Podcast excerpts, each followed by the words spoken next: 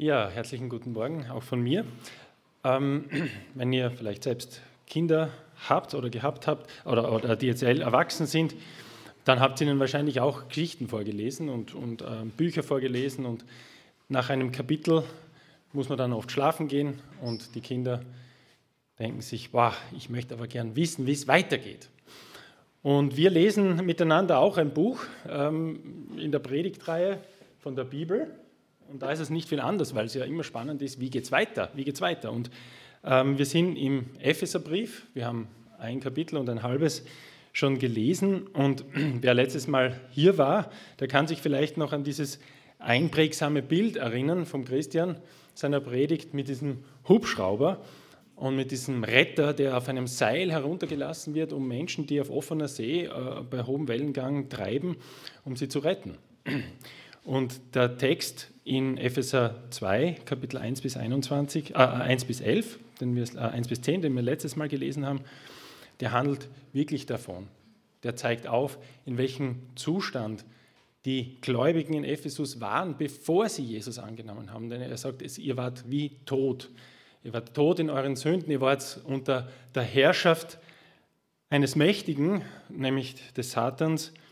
Ihr habt den Willen des Fleisches getan und ihr seid Kinder des Zorns gewesen. Also Gott, sie sind irgendwie Feinde von Gott irgendwo gewesen. Und dann passiert das Wunder aller Wunder, dass Gott denen, die in den Sünden tot sind, äh, neues Leben schenkt und Anteil an, der, an dem Leben seines auferstandenen Sohnes äh, äh, gibt. Und wie passiert das? Das passiert nicht aus irgendeinem Grund, weil dieser Mann, der die Hand ausstreckt hier, oder die Frau, irgendwas Besonderes getan hätte. Überhaupt nicht deswegen, weil irgendein Werk passiert ist oder irgendwas getan wurde, sondern aus Gnade. Aus Gottes ungeschuldeter Gnade. Und durch die Vergebung der Sünden wird der Glaubende zu einem neuen Menschen und lebt ein Leben unter Gottes Herrschaft. Das ist so im Wesentlichen eine kurze Zusammenfassung dessen, was wir das letzte Mal gelesen haben. Und die Frage ist, wie geht es jetzt weiter? Und danke Simone für dein äh, anschauliches Bild hier ähm, mit den Lego-Männchen und dem Zaun. Ich möchte den Text von heute lesen aus Epheser 2, Vers 11 bis 22 aus der Übersetzung von Luther. Ähm, dort steht, darum, also dass das weitergeht, die Geschichte, und auch direkt anknüpft, erkennt man schon an diesem ersten Wort, darum. Also wegen dem von vorhin möchte ich euch jetzt noch was sagen, quasi sagt der Paulus. Darum denkt daran, dass ihr, die von Geburt einst Heiden wart und Unbeschnittene genannt wurdet, von denen, die äußerlich beschnitten sind, dass ihr zu jener Zeit ohne Christus wart, ausgeschlossen vom Bürgerrecht Israels und Fremde außerhalb des Bundes der Verheißung. Daher hattet ihr keine Hoffnung und wart ohne Gott in der Welt. Jetzt aber, in Christus Jesus seid ihr, die ihr einst ferne wart, nahe geworden durch das Blut Christi. Denn er ist unser Friede, der aus beiden eines gemacht hat und den Zaun abgebrochen hat, der dazwischen war, nämlich die Feindschaft. Durch das Opfer seines Leibes hat er abgetan das Gesetz mit seinen Geboten und Satzungen damit er in sich selber aus den Zweien einen neuen Menschen schaffe und Frieden mache und die beiden versöhne mit Gott und in einem Leib durch das Kreuz, indem er die Feindschaft tötete durch sich selbst. Und er ist gekommen und hat im Evangelium Frieden verkündigt euch, die ihr fern wart, und Frieden denen, die nahe waren. Denn durch ihn haben wir alle beide in einem Geist den Zugang zum Vater. So seid ihr nun nicht mehr Gäste und Fremdlinge, sondern Mitbürger und Mitbürger der Heiligen und Gottes Hausgenossen, erbaut auf den Grund der Apostel und Propheten, da Jesus Christus der Eckstein ist, auf welchem der ganze Bau ineinandergefügt wächst zu einem heiligen Tempel in dem Herrn. Durch ihn werdet auch ihr miterbaut zu einer Wohnung Gottes im Geist. So wie letzte Predigt sehr stark die persönliche Ebene betont hat, also weil er wirklich zu den Ephesern auf einer persönlichen Ebene gesprochen hat. So war euer Zustand und durch euer Glauben an Jesus und durch die Gnade Gottes ist das draus geworden. so spricht er jetzt nicht mehr so ganz auf dieser persönlichen Ebene, sondern er, er betont hier eine ganz andere Ebene, nämlich was bewirkt der Tod Jesu am Kreuz für die riesige Gruppe von Menschen außerhalb der Juden, nämlich die Nichtjuden, also die Heiden, wie sie auch genannt wurden. Also ähm, hier in diesem Text kommt es auch vor, die Heiden. Und das, was hier äh, Paulus macht, ist, dass er theologisch erklärt, was ist jetzt eigentlich mit diesen Heiden? Warum können sie genauso wie die Juden Errettung und Vergebung der Sünden erfahren. Das, was sozusagen vorher persönlich beschrieben wird, und die Epheser waren wahrscheinlich zum größeren Teil auch wirklich Heiden, die nicht aus dem Volk der Juden gekommen sind. Also Paulus macht hier eine theologische Erklärung. Und ich glaube, ja, für uns ist das natürlich jetzt ein bisschen, hm, ein bisschen weit weg, weil äh, das war damals, und das wissen wir, wenn man das Neue Testament liest, weiß man, dass man, das ein großes Thema war, dieser, dieser, diese, diese Zerreißprobe oder dieser Konflikt oder dieses Miteinander zwischen Juden und Heiden, das so schwierig erscheint. Ähm, für uns ist das weit weg, denn 2000 Jahre später denken wir, ja, puh, wir leben in einem christlichen Land und natürlich, das ist ja irgendwo selbstverständlich, dass wir als Nichtjuden, als Heiden, ja, wenn wir uns so einordnen wollen, ist uns, diese Einordnung gibt es für uns ja nicht mehr, dass wir das Evangelium gehört haben oder dass das möglich ist, dass man die Bibel lesen kann oder dass man auch irgendwo erfahren kann, äh, wie der christliche Glaube funktioniert. Ist für uns selbstverständlich, aber es ist nicht selbstverständlich, wie wir sehen werden. Es ist gar nicht selbstverständlich, dass das eben so war. Und ich möchte mal zuerst mal die Frage, wie ist es überhaupt äh, dazu gekommen?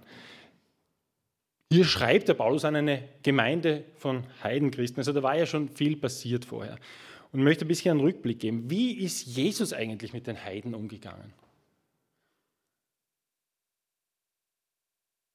Da gibt es eine interessante Stelle, die äh, ganz kurz anschauen, äh, euch vorlesen will, äh, in Matthäus 15 oder Markus 7. Da gibt es eine heidnische Kana kananäische Frau, die kommt zu Jesus und sagt: Jesus, bitte heil meine Tochter, sie wird geplagt von einem bösen Geist. Und was macht Jesus? Er zeigt ihr die kalte Schulter, er ignoriert sie komplett. Dann treten seine Jünger zu ihm und sagen: Jesus, bitte, schau doch die Frau. Und Jesus sagt, ich bin nur gesandt zu den Schafen des Hauses Israels. Also nur zu den Juden. Und dann kommt die Frau wieder und sagt, Herr, hilf mir. Sie schreit ihn an, sie fleht ihn an. Und er sagt, es ist nicht recht, dass man den Kindern, also den Juden, ihr Brot nehme und werfe es vor die Hunde. Uff. Aber diese Frau gibt nicht auf und sagt dann, na, Jesus, aber die Hunde, die unter dem Tisch sitzen, die ernähren sich trotzdem von den Brösel, die vom Tisch runterfallen. Und dann erst sagt Jesus, Frau, dein Glaube ist groß. Dir geschehe, wie du willst. Und ihre Tochter wird gesund. Also schon ein bisschen eigenartig.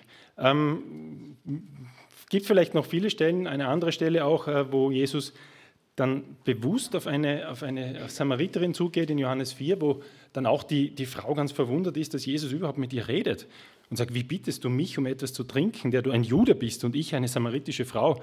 Denn die Juden haben keine Gemeinschaft mit den Samaritern.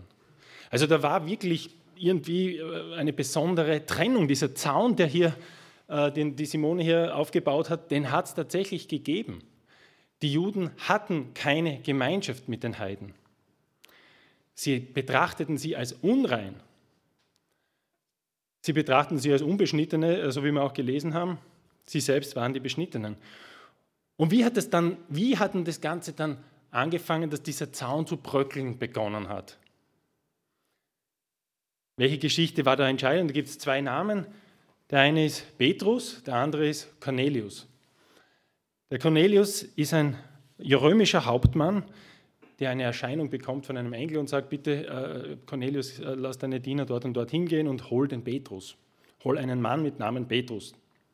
Und Petrus, während die hingehen, hat eine Erscheinung und da kommen, äh, also er betet und er sieht plötzlich eine Vision und da kommen lauter Tiere, komische Tiere, die er sicher nicht essen würde, ähm, herunter und, und die Stimme sagt zu ihm, schlachte und iss. Und der Petrus sagt, niemals Herr, denn ich habe noch nie etwas Unreines angegriffen. Aber das passiert dann dreimal.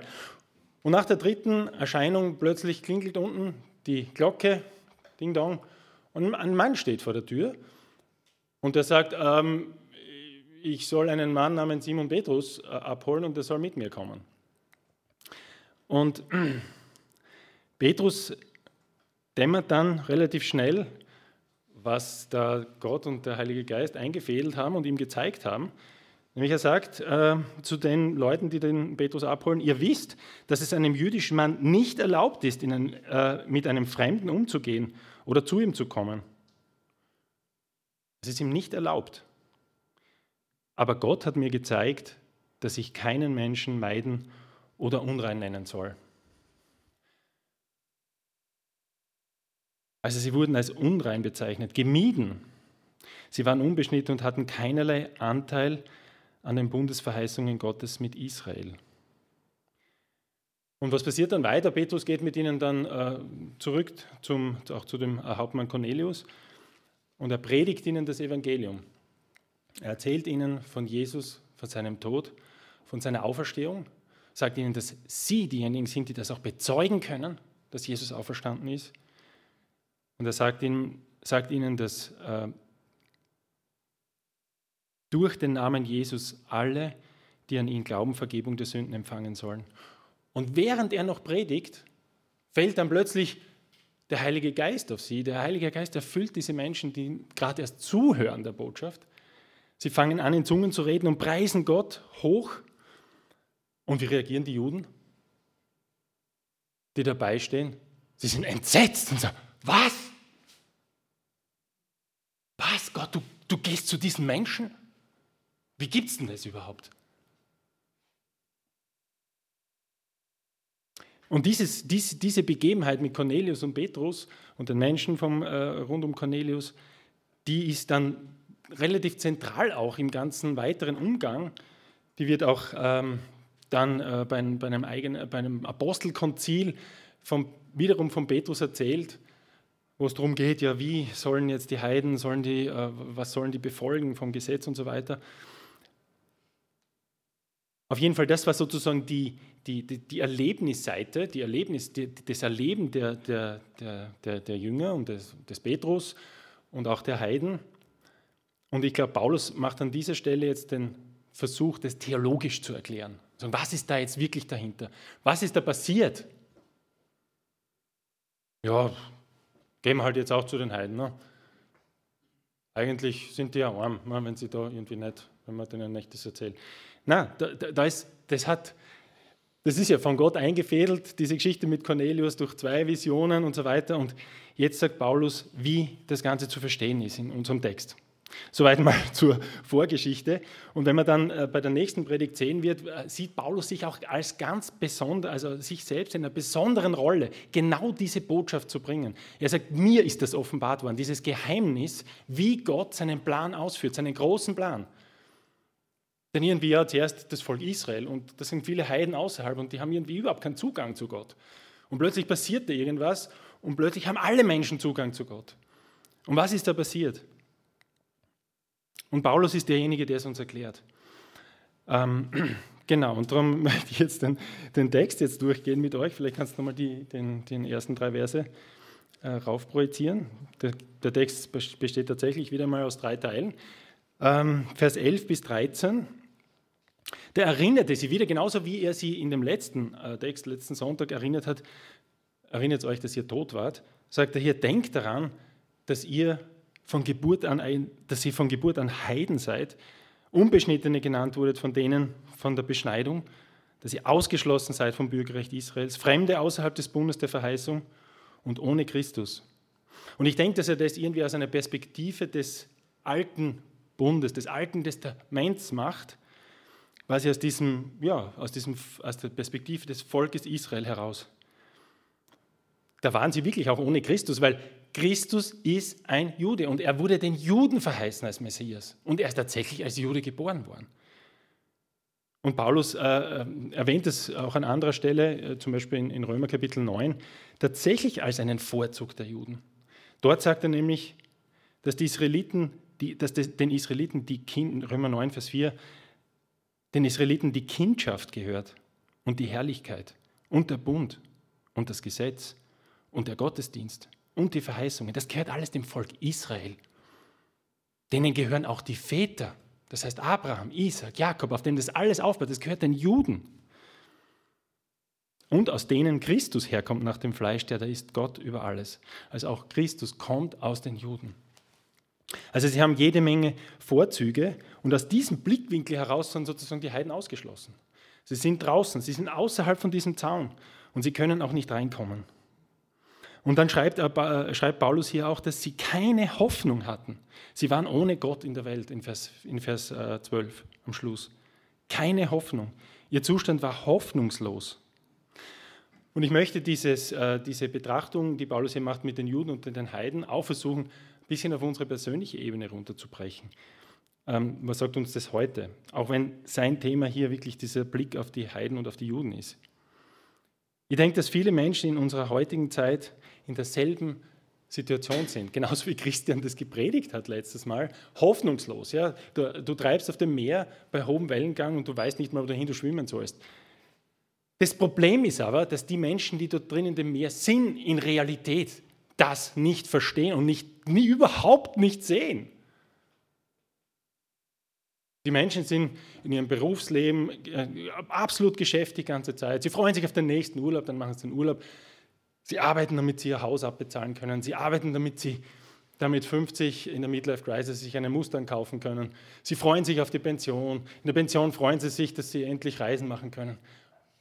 Und sie checken es nicht, in welchem Zustand sie sind in Wirklichkeit. Nämlich, dass sie in Wirklichkeit auf diesem Meer treiben, völlig herum in beliebige Richtungen und eigentlich tot sind schon oder irgendwann eben alles aus ist. Das ist die Realität. Und sie wissen auch nicht, dass nur das die Realität ist, dass du irgendwann mal stirbst und eigentlich das hoffnungslos ist, sondern dass dann eben genau dieser Zorn Gottes auch wartet, leider. Ja? Dass das Gericht Gottes eine Realität ist.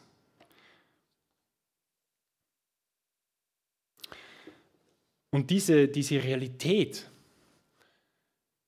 ist leider nicht mal uns Christen in den meisten Fällen bewusst. Nämlich wie furchtbar und hoffnungslos der Zustand der Menschen rund um uns ist. Wir sind diejenigen, so, Entschuldigung, Christian, wenn ich da dein Bild jetzt ein bisschen vielleicht in eine Richtung treibt, die du gar nicht so in. Äh, wir sind diejenigen, die auf dem Seil heruntergelassen werden und die die anderen rausziehen aus dem Meer.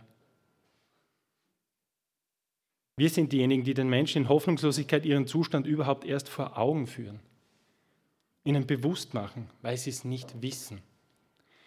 Vielleicht denken sie irgendwo, da stimmt, irgendwas, irgendwas, irgendwas stimmt da, doch irgendwas stimmt nicht, ja, und irgendwas, irgendwas passt da nicht. Ich meine, das glaube ich, das merken die meisten. Aber es wird übertönt, es wird übertönt durch viele andere Dinge. Und wir sind diejenigen, die ihnen das rettende Seil hinhalten oder die ihnen den Rettungsring zuwerfen, ihnen die rettende Botschaft von Jesus Christus sagen. Kleiner Seiten, äh, ab, kleiner Abzweig auf die persönliche Ebene. Zurück zum Text. Jetzt sagt er zu den, zu den Heiden, sagt jetzt aber in Christus Jesus seid ihr, die ihr einst ferne wart, in Vers 13, nahe geworden. Also ihr wart ferne, ihr wart weit weg von ihr in der Chance, aber jetzt seid ihr plötzlich nahe durch das Blut Jesu Christi. Und ich denke, dass der Paulus an der Stelle denkt, ja, okay, jetzt kommt sicher beim Leser die Frage auf, ja, wie denn jetzt? Also wie Paulus? Äh, gerade noch ausgeschlossen von allen Zusagen und von allen Verheißungen und jetzt plötzlich nahe bei Gott? Wie geht das? Und in Vers 14 bis 18, der zweite Block, da ist jetzt die Begründung. Was ist hier passiert? Und er beginnt es mit einem Denn, ja, also das ist quasi die Antwort. Denn er ist unser Friede. Er ist unser Friede. Ich möchte an der Stelle wieder auf die persönliche Ebene abzweigen. Ähm, dass Jesus unser Friede ist, ist vielleicht gar nicht so ein geläufiges Vokabular für uns, wenn wir unsere Erlösung, unser, unser Leben mit, mit, mit, Jesus und mit Gott beschreiben. Aber es kommt doch relativ oft im, im Neuen Testament vor. Was, was, was ist denn das Gegenteil von Friede? Angst auch, Krieg, ja. Angst, ja, ist gut. Unruhe. Hier wird äh, der Gegensatz im, im Vers aufgebaut, nämlich zu Feindschaft. Kann man vielleicht wirklich verschieren, aber hier zu Feindschaft. Und Feindschaft ist tatsächlich der Zustand, auch in dem Menschen sich befinden und wir uns befunden haben, bevor wir mit Gott ins Reine kommen. Feindschaft. In Römer Kapitel 8, Vers 7, dort steht, fleischlich gesinnt sein ist Feindschaft gegen Gott. Und in dem Sinne fleischlich gesinnt sein meint, dass wir nach unserem eigenen Fleisch, nach unserem eigenen Gutdünken unser Leben leben und von Gott nichts wissen wollen. Und das ist tatsächlich Feindschaft mit Gott. Und Jesus wird unser Friede in dem Sinne, dass wir Frieden mit Gott haben können. Wir haben gesungen, Vater, bei dir bin ich zu Hause. Ja, wie gibt es denn das? Wie kann ich plötzlich jetzt äh, im, im, Haus Gottes äh, ein- und ausgehen und vielleicht sogar dort wohnen, wenn ich vorher sein Feind war? Ja, und hier äh, wimmelt es nur davon, durch Jesu Blut, durch Jesu Opfer. Jeder Mensch, der Jesus Christus annimmt und das, was er für ihn getan hat, was Jesus für dich getan hat, nämlich dass er am Kreuz stirbt für deine Sünden und für deine Schuld, der darf ein Freund Gottes werden, der darf nahe werden, der darf wohnen in seinem Haus. In Römer 5, Vers 1 steht, da wir nun gerecht geworden sind durch den Glauben, haben wir Frieden mit Gott durch unseren Herrn Jesus Christus. Wir haben Frieden mit Gott. Da ist nichts mehr dazwischen. Und er beginnt diesen, diesen, äh, diese Begründung mit, er ist unser Friede. Er stellt das mal hin so als absolut, quasi, das ist, das, wir, wir, wir können uns relativ leicht begründen, ja, das trifft für uns persönlich zu, wenn wir an Jesus glauben. Aber dieser Friede geht weiter, den Jesus bringt. Er geht weiter, er betrifft auch eine andere Ebene, nämlich die Ebene oder die Trennung zwischen Juden und Nichtjuden. Jesu Tod am Kreuz schafft nicht nur Frieden zwischen Gott und Mensch, er reißt auch die Feindschaft nieder zwischen Juden und Nichtjuden. Also genau die gleichen Vokabel, Frieden und Feindschaft, ja, die sozusagen auf unser persönliches gläubig werden und angenommen sein bei Gott zutreffen, jetzt auch zwischen Juden und Heiden. Das gleiche Spiel. Vers 14 übersetzt in der Hoffnung für alle, er sagt, er hat Juden und Nichtjuden in seiner Gemeinde vereint, die Mauer zwischen ihnen niedergerissen und ihre Feindschaft beendet. Das reicht jetzt Paulus aber noch nicht als Begründung. Denn die nächste Frage, ja, was, was, was war das? Was ist das für ein Zaun? Was war denn da für eine Mauer? Was ist diese Mauer, die niedergerissen wird?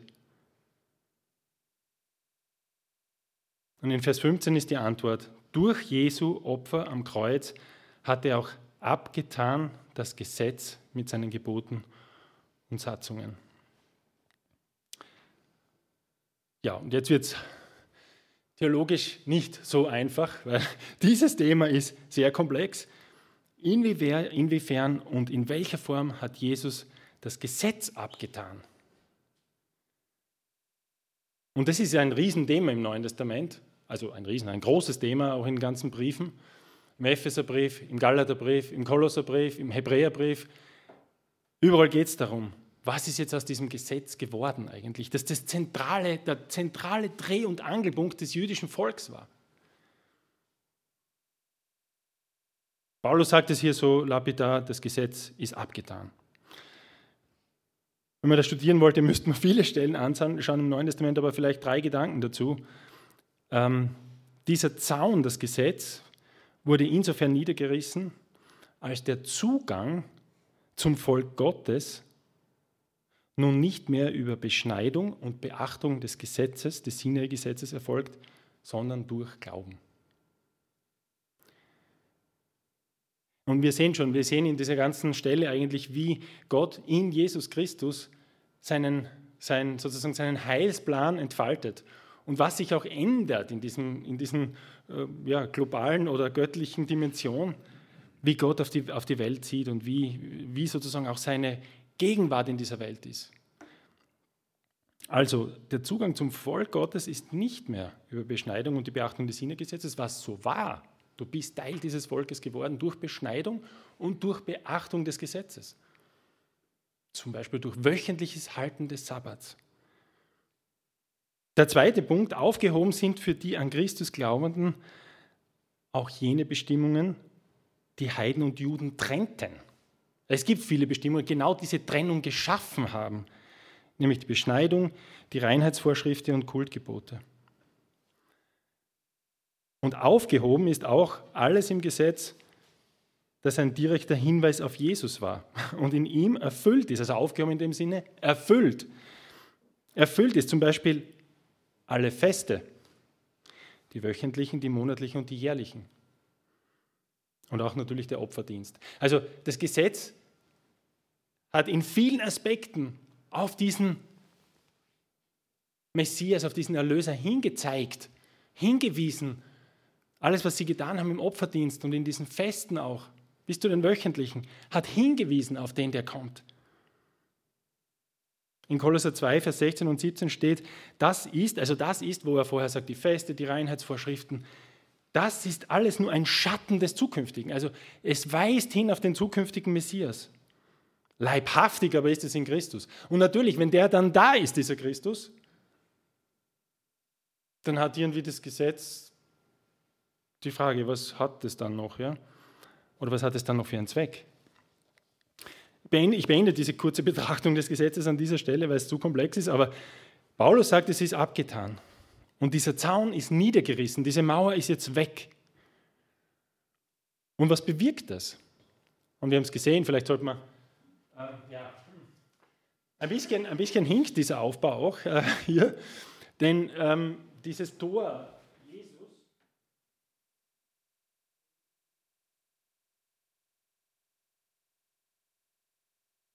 Also die, die Juden, die schon in diesem äh, waren, die, denen bleibt es auch nicht erspart, dass sie durch dieses Tor Jesus gehen. Denn sie müssen auch an Jesus glauben. Sie müssen auch umkehren. Sie müssen auch das annehmen, dieses seltsame Ding, dass Jesus da stirbt an einem Kreuz. Und, Jesus, und Paulus sagt hier in Vers 15, er macht aus den Zweien, also aus diesen zwei großen Gruppen von Menschen, einen neuen Menschen und versöhnt beide in einem Leib durch das Kreuz. Also beide brauchen diese Versöhnung. Beide brauchen das Kreuz Jesu. Und dieser eine neue Mensch, der geschaffen wird, und dieser eine neue Leib, was ist das? Also er, er schafft einen neuen Leib. Was ist dieser Leib? Das ist die Gemeinde. Gemeinde, genau. Juden und Heiden sind Teil der Gemeinde, dem Leib Jesu. Im gleichen Buch, äh, Kapitel 1, haben wir schon gelesen, dass Jesus das Haupt der Gemeinde ist. Gott hat ihn als Haupt der Gemeinde gesetzt, über alles in Vers 22, welches sein Leib ist, nämlich die Fülle dessen, der alles in allem erfüllt. Also die Gemeinde ist Jesu Leib.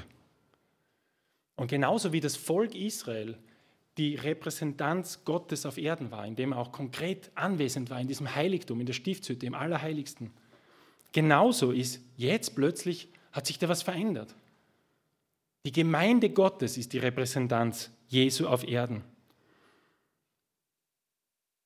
Und die Gemeinde Gottes hat das Volk Israel als Repräsentanz, ich würde mal sagen, vorsichtig ersetzt. Aber Vorsicht, Gott hat mit dem Volk Israel noch immer etwas vor. Das ist nicht zu Ende. Sag nicht, okay, das hat nicht funktioniert, jetzt mache ich es mit der Gemeinde. Gott hat mit dem Volk Israel noch was vor. Siehe Römer Kapitel 9 bis 11. Da kommt noch was, aber seine Repräsentanz ist jetzt die Gemeinde Gottes, die aus Juden und Heiden besteht. Ist uns das bewusst, dass auch wir als Gemeinde, Graz-Geidorf, Teil des Leibes Christi sind?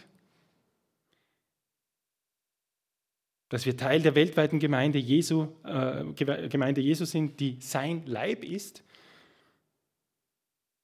Das heißt, Jesu Leib ist im übertragenen Sinne noch auf dieser Erde.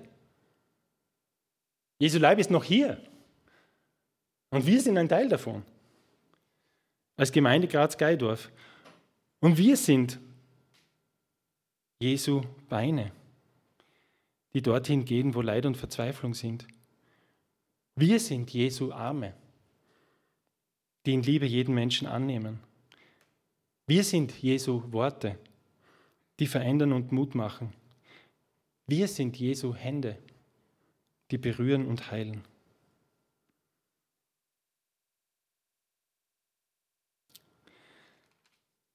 Ich möchte zu dem dritten Abschnitt kommen, Vers 19 bis 22.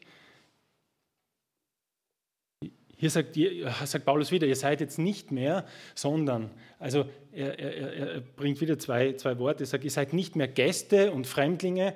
Und wenn wir uns vorstellen, wie wir mit Gästen umgehen, ja, die lassen wir, also sagen wir zuerst Fremdlinge, uh, die lassen wir nicht in unser Haus rein eigentlich. Die, mit denen reden wir vielleicht kurz vor der Tür und, und wenn es ein fremder Bettler ist, dann geben wir ihm vielleicht ein paar Euro, aber dann darf er wieder gehen.